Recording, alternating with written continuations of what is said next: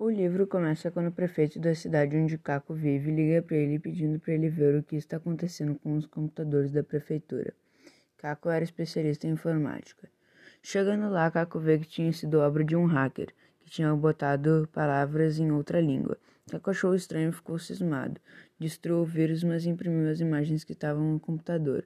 Sendo da prefeitura, um jornalista liga para Caco pedindo para ele dizer as informações do vírus que tinha assolado os computadores da prefeitura. Caco diz que não foi nada e desliga o telefone. Caco vai para um bar do Tinhoso e começa a conversar com seu amigo Coruja sobre as mensagens deixadas no computador da prefeitura. No dia seguinte, Caco é acordado por um telefonema do prefeito. Dessa vez tinha formigas andando nos computadores. Ele viu que tinha um nome comando PQ. Ele fica cismado com isso e banca um detetive. Procura todas as pessoas que começam com o nome P e sobrenome Q e ele encontra um sujeito chamado Paulo Quadros. Ele decide ir até a casa dele, toca a campainha e quem entende é a filha dele, de Paulo Quadros, Beatriz. Ele começa a falar com ela e a convida para sair. Fica perdidamente apaixonado, mas continua suas investigações e Beatriz percebe vai embora. Caco fica arrasado e seu professor Roberto percebe que ele e fala com ele. Caco conta a história para ele e o professor pede as folhas que contem as mensagens e fala para Caco ler o livro. Triste fim de Policarpo Quaresma. Caco lê o livro e percebe que o hacker está seguindo o livro, principalmente depois que o hacker faz seu próximo ataque na prisão, conferindo o livro onde Policarpo Quaresma é preso.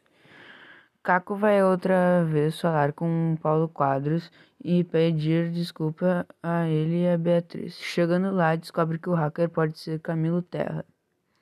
Eles descobrem várias pistas e que o hacker na verdade era o filho de Camilo Terra, Afonso. Mas descobrem que Afonso não é mau, só fez justiça pelo seu pai.